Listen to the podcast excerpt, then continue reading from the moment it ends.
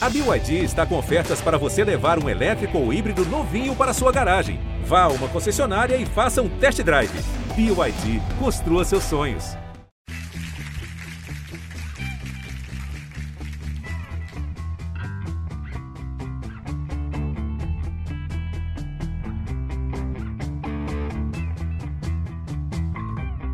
Nas favelas, no Senado, sujeira para todo lado. Ninguém respeita a Constituição, mas todos acreditam no futuro da nação. Que país é esse? Que ano é esse? 2017, 1978, 82, 87? O Brasil não deixa as letras da Legião Urbana envelhecerem. Os fãs não deixam a banda morrer. O espírito de Renato Russo vive. Bem disse Herbert Viana, mais que legião, é uma religião. A religião urbana. Para matar a sede dos fiéis, novos produtos são lançados toda hora. Filmes, livros, peças, mostras, tributos. Agora mesmo, uma ambiciosa exposição reúne mais de mil objetos pessoais de Renato no Museu da Imagem e do Som de São Paulo. Por que a Legião Urbana se tornou o maior grupo de rock do Brasil? 25 milhões de discos vendidos. Por que é a banda cultuada com fervor quase místico?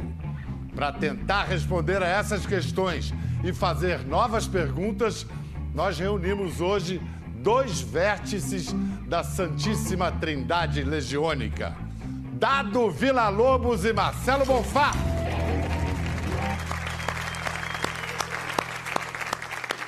Bem-vindo, Dado, bem-vindo, Bonfá. Chega mais, por favor.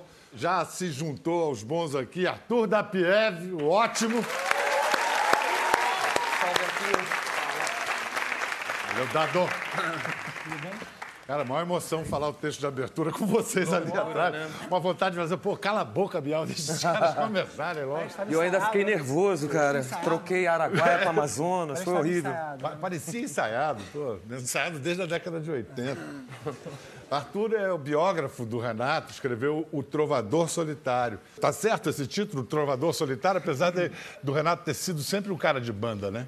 Mas é que teve um momento em que o Renato saiu do aborto elétrico e é, ele abria justamente os shows da, da Plebe Rude, né, do que sobrou do aborto, do Capital Inicial. E então ele era o trovador solitário. Ele com uma craviola Janine cantava Eu Mas ele sei. não, ele não aguentou muito tempo, não. É. Ele queria mesmo estar. Ele não aguentou muito tempo ficar tocando sozinho, sabe? Eu me lembro que a gente ia nas apresentações e a galera ficava jogando moedinha no palco, assim, e vaiava, vaiava o Renato. assim. E a gente curtia muito, né? Na verdade, a gente. A gente, acho que a gente sempre foi os maiores fãs do Renato. É, né? era uma grande abertura de, de shows, né, do punk rock, aquele Aí ele queria cara fazer... com a viola, tipo Bob Sabe- Dylan, né? Mas por que o solitário, então, Dapi? É, O Renato dizia que, citando acho que a Dennis Joplin, que você podia fazer a show, show num estádio para 20 mil pessoas e voltar para casa sozinho.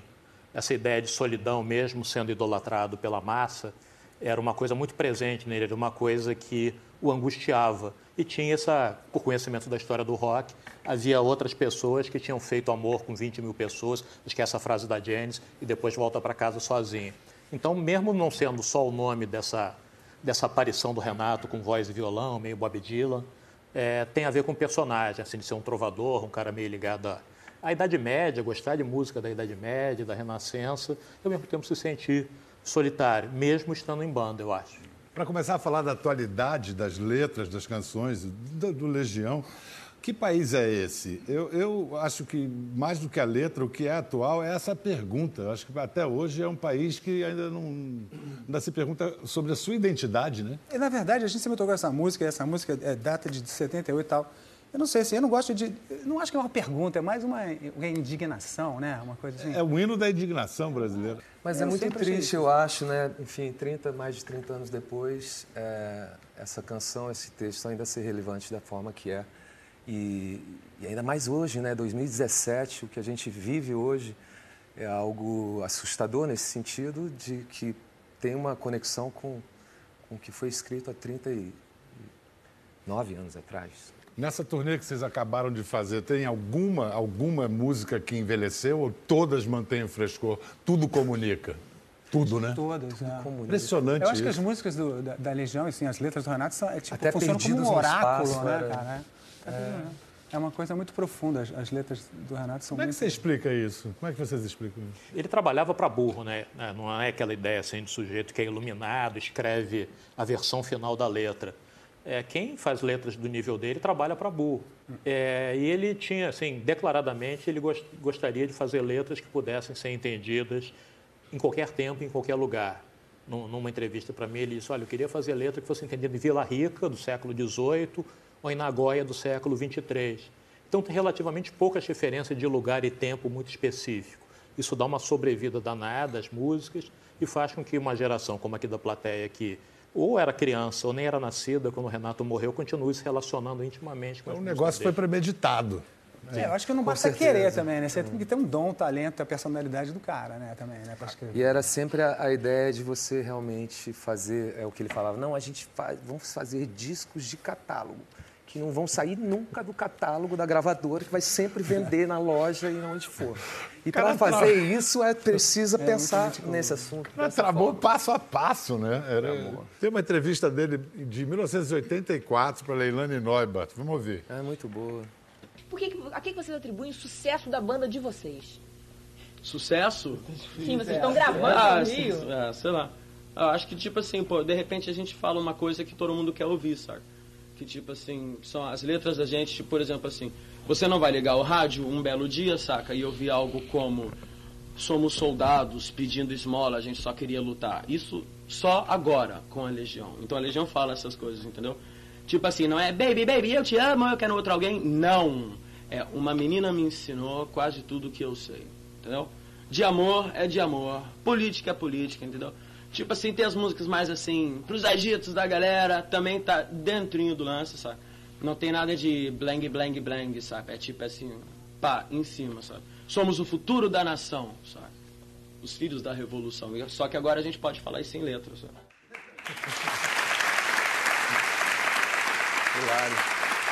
Quantos anos ele tinha aí? 84? Ele, ele já mentia a idade, né? Ele falava que ele tinha 23, mas ele já tinha 25, por aí. É, né? Porque ele dizia que o Renato Russo era quatro anos mais novo que o Renato Manfredini. Ah, sim, claro. Era uma maneira de distanciar do personagem. A primeira entrevista que eu fiz com ele, ele falou isso. Eu tenho 28, mas o Renato Russo tem 24, sei lá. Ou, Mas por que esse negócio de ter duas idades?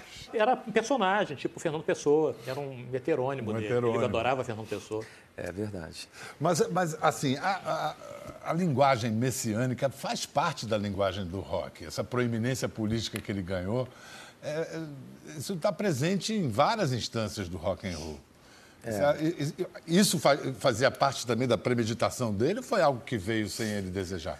Eu acho que veio, veio, veio vindo, assim. Veio ele curtiu? É, Ele assumiu isso? Vocês... Ele assumiu, não tinha como não assumir, mas eu acho que aí a gente começou a fazer muito menos apresentações ao vivo do que fazíamos né, antes, do, no primeiro e no segundo disco. Né? Quando deu esse terceiro disco, Que País é Esse? que a gente começou a tocar em estádios de futebol, aí é, a coisa ah, começou a meio desandar, assim, né, nesse sentido de, oi, tá muito complicado isso aqui e vamos dar um tempo. Acho que a gente tem esse show no, no Maná Garrincha. É. Vamos ver. Esses alambrados, eles começaram a sair da frente e passar de mão em mão. Chegou aí começaram a jogar bombas no palco, né? Então você tá tocando esse. Aí vem o hold pra apagar com água.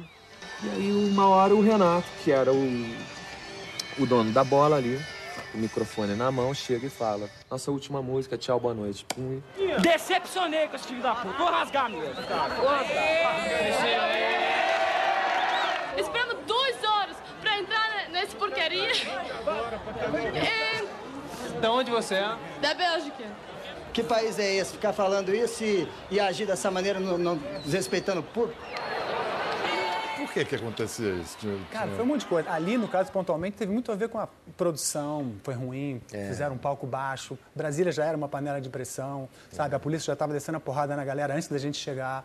Então, assim, foi um monte de coisa. A gente tocou horas, tocamos uma hora e, né? tocamos Uma hora. Uma hora e pouca, eu já podia ter ido embora, entendeu? Só que o clima tava, tipo assim, eu queria ficar o dia e a noite inteira. Tava mas incontrolável, né? aí, tá incontrolável. E a real é que o Renato também, é, acabava provocando né, o público de certa forma. Então, quando ele via que, que a coisa estava meio que desandando ali, as pessoas Tipo, já. Aí ele peitava e, e botava mais, digamos, gasolina na fogueira, mas. Pode Isso se- faz parte, né, do. do Pode-se dizer que se estabeleceu uma relação sadomaso entre ele e o público. É, e, e a má produção se refletia, por exemplo, na falta de telões. Não se pensava nisso no estádio de futebol, que é uma Mané Garrincha, o tamanho é o mesmo, embora a estrutura seja outra. Não, tanto que tem uma plateia lá longe. Lá Meus longe. pais estavam lá, não entenderam nada. Quando terminou o show, né, os caras vieram me esculachar ainda. Eu porque- falei, cara, peraí, como é que é? Nem a confusão dava para ver. Né? dá pra ver Teve um cara que subiu no palco e pulou nas costas do Renato com um canudo de, de papel. Se ele tivesse armado, ele tinha matado o Renato no palco. O pessoal lá atrás não via isso. Aí parece que ele largou o palco por capricho. E, enfim, era uma- um pioneirismo, né? Assim, entradas e bandeiras, fazer um estádio, num- num- um show num estádio de futebol era, era algo que não acontecia com tanta frequência, né? Enfim. Vocês tinham uma convivência fora da banda ou era um negócio estritamente musical? Assim? Tivemos várias fases. Há várias fases, né? Lá em Brasília moleque, a né? gente se encontrava muito o tempo todo. A todo depois que a de gente mudou pro e Rio, né, que ficou música o tempo todo.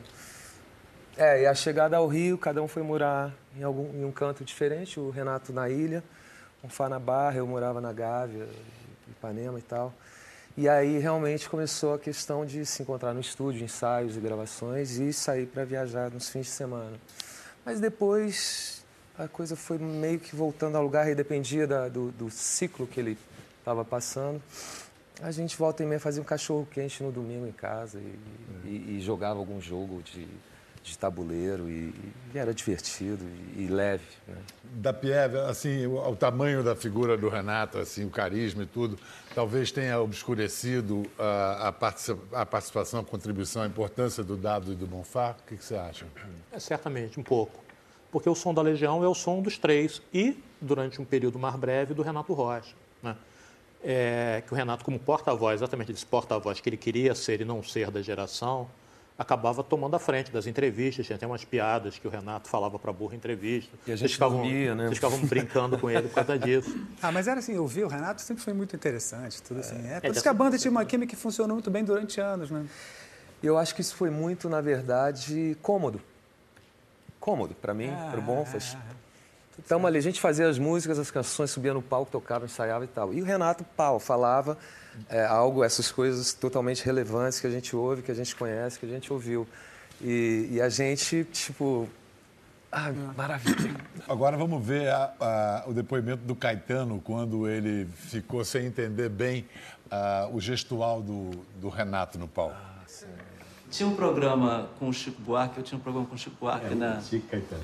Na TV Globo, Chico e Caetano, e aí nós convidamos Legião. Vai entrar pro currículo, vai ser joia. Nesse dia foi uma. Eles vieram todos e a turma tocando e tal, e o Renato liderando e falando mais, conversando com a gente. E, e no ensaio já ele fez aquelas danças que ele fazia, meio, meio luta oriental, meio coisa. Tinha a ver com os grupos ingleses que eu não conhecia bem, mas é, eu fiquei fascinado com o jeito dele. Aí vi um negócio nele que eu não tinha visto, não sabia, porque eu ouvia as gravações. E nesse dia que eu vi, eu falei com ele, puxa, mas você tem um negócio aí. Ele falou, tem sim. Eu adorei o Legião Urbana, cara. Não sabia que o Renato Russo fazia assim. Adorei aquilo. Quero aprender aquilo tudo.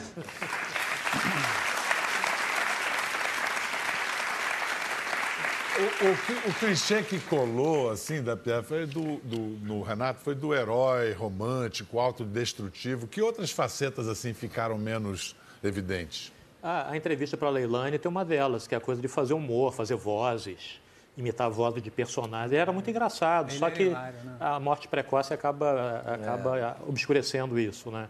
Ele era engraçado para burro. Ele era muito engraçado, cara. Ficou só o aspecto do trágico e ele tinha muito humor. Tem né? uma faixa no, no, no disco dos 30 anos, é, do primeiro disco, que é a gente tocando ao vivo no estúdio por um programa chamado Clip Clip. Então entrou o pessoal da Globo para gravar a gente tocando Química. Aí ele abre assim falando, olha só, não me filma de lado, não me filma do outro lado, é só de frente. De cima pode ser, mas ó, eu sou que nem o Roberto Carlos, entendeu? Sou que nem o rei. Só pode de frente, que não sei o que, ele dá um. Não, o nego fica um- parado olhando. Cara, coisa Muito engraçado de né? ouvir isso. Ele tinha uma coisa, uma expressão que ele falava, quando ele, eu não sabia se era sério. Ele estava discutindo depois ele falava: tenha medo. tenha medo. Vem cá, como é que vocês souberam que ele estava doente, que ele estava com o vírus da HIV? Como é que foi essa notícia? Ah, foi, foi tipo. Bom, eu lembro aqui que a gente tinha, tinha um empresário que, enfim, foi depois da nossa excursão do Quatro Estações, a gente saiu do 1990. Aí deu 91, se eu não me engano, né? 91. E, e aí ele foi internado, porque ele estava com, enfim, com uma questão do alcoolismo e, e drogas e tal e tal. E aí, finalmente, enfim, o empresário internou ele. E lá foram feitos os exames devidos e tal. E, e aí, um dia, fomos buscar o exame. E aí, a gente viu. E, e falou assim, bem, é tipo... Naquela época era É. o equivalente a uma sentença. Né? Hum, É, mas eu acho que naquele momento, o caso já tinha ido um ano antes, né? Eu sempre acreditei na ciência, né? na possibilidade da, da- de descobertas e tal. Como hoje, hoje é uma, é uma questão, de certa forma, controlada, né? administrada e tal. E a gente combinou entre nós de, de, enfim, manter o segredo, o sigilo e, e mantê-lo ocupado trabalhando, gravando discos que era, e fazendo canções que era o o que realmente ocupava espaço, tempo e, e- e reflexão e cabeça, e, enfim, produzir. Mas fizemos o, o cinco, o Música para Acampamentos, ele gravou dois discos solo. A gente ainda fez o Descobrimento do Brasil e os dois últimos discos da Legião. Então, é... enfim, a gente é, fez de tudo para acreditar que poderia, para dar o apoio devido e, e mantê-lo ativo e pensando em outras coisas e fazendo música. Da Pieve, a reportagem sobre a morte do Renato no Jornal Nacional ocupou quase a metade do jornal. Você tem informações de, de quem defendeu uma cobertura assim tão grande? E que argumentos venceram? É, o, o William Bonner foi um dos que defendeu a cobertura e ele provou, teria provado, mas eu conheci um, um boy da Globo que disse que era isso mesmo, cantando a letra de Faroeste Caboclo inteira, os 147 versos. A Mônica Waldvogel, né? É. Ah, não, era a Lilian Lilian apresentava com ele. É. é, exatamente. E aí ele Desculpa. teria, ele cantou, ele recitou a letra inteira na reunião e aí convenceu da importância de tratar daquele personagem naquele espaço de jornal nacional nobre. Né? Vocês lembram como é que vocês se despediram dele? Foi uma Eu coisa- lembro, eu lembro. É, eu fui até a casa dele.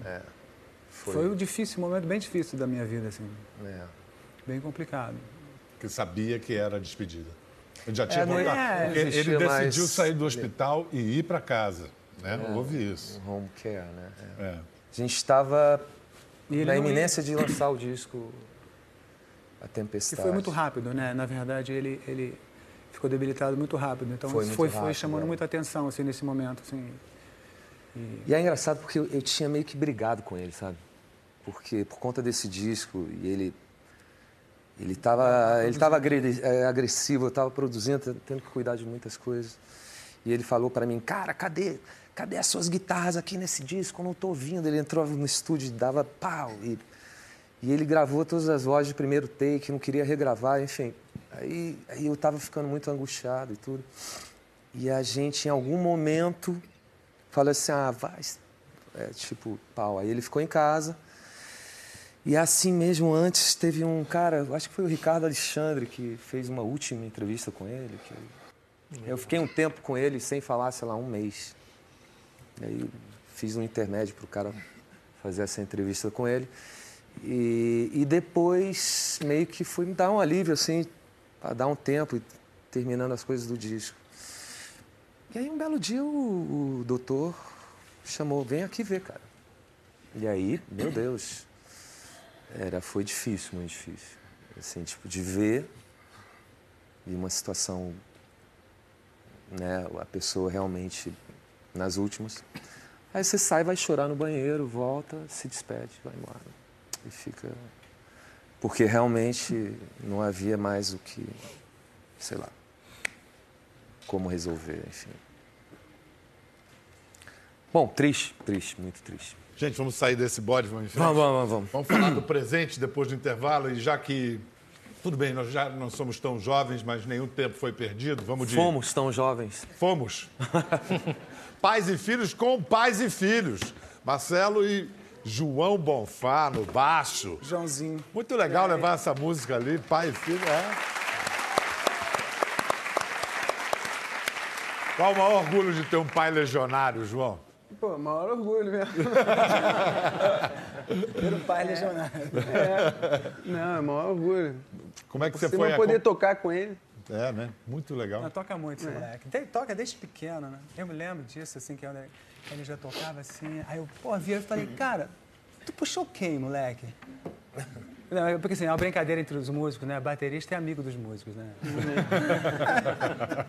ele toca baixo, guitarra, blá, blá, blá. É músico, já é músico.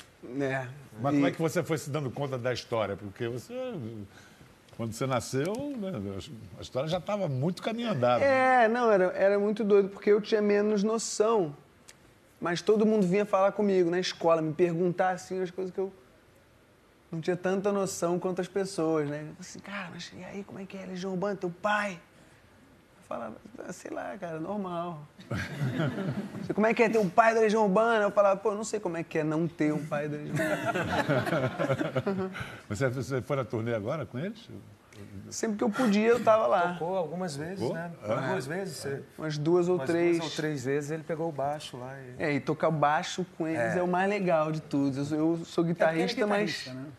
mas com eles tocar baixo que é, que é o mais legal. E por quê? É porque já tem a bateria e a guitarra boa. Facilita! Não precisa de, de Não, e ele guitarra. conhece o pai, né? A pegada do pai. Tem é, isso, tem né? isso, é bom. A cozinha, eu adoro o João tocar com baixo. Eu adoro tocar com o João, é incrível. A gente tem tocado muito É, junto, eu adoro verdade. tocar com ele também. Dado teu filho também toca, mas ele está vivendo de outra coisa, né? Ah, então.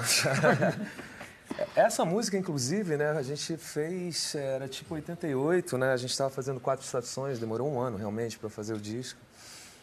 E, e bom, foi, já tinha sido papai, né? De 87, A gente- dezembro, a gente né? tem uma sincronicidade de É. datas, né? Assim, acho que assim, o Dado é seis meses mais novo É, que eu, o é. filho dele é seis meses mais novo Mais que novo João. que ele, é. Tudo mais ou menos. E ali naquele estúdio, volta e meia, tinha essa revista, né? Pais e Filhos, que a gente comprava para entender, né? Como é que troca fralda, como... o que, que tem que fazer. Pais e filhos no estúdio de rock and roll é sensacional, né? Todo mundo, ah, sexo, drogas, rock and roll, pais Não. e filhos. Pais, Pais e Filhos e a, e a novela é, Vale Tudo, né? Odete Reutemann, essas coisas. E o meu filho, é, ele toca tudo, mas ele virou jogador profissional de pôquer, né? E isso, essas grandes surpresas, né? Seu filho um dia vira, chega em casa com 75 mil reais, porque ele ganhou, tirou o segundo lugar num torneio no Rio. Eu falei, ih, pronto. Então, é, é tipo isso, né? É Isso aí. O rock partiu. per- perde uma estrela e o poker ganha.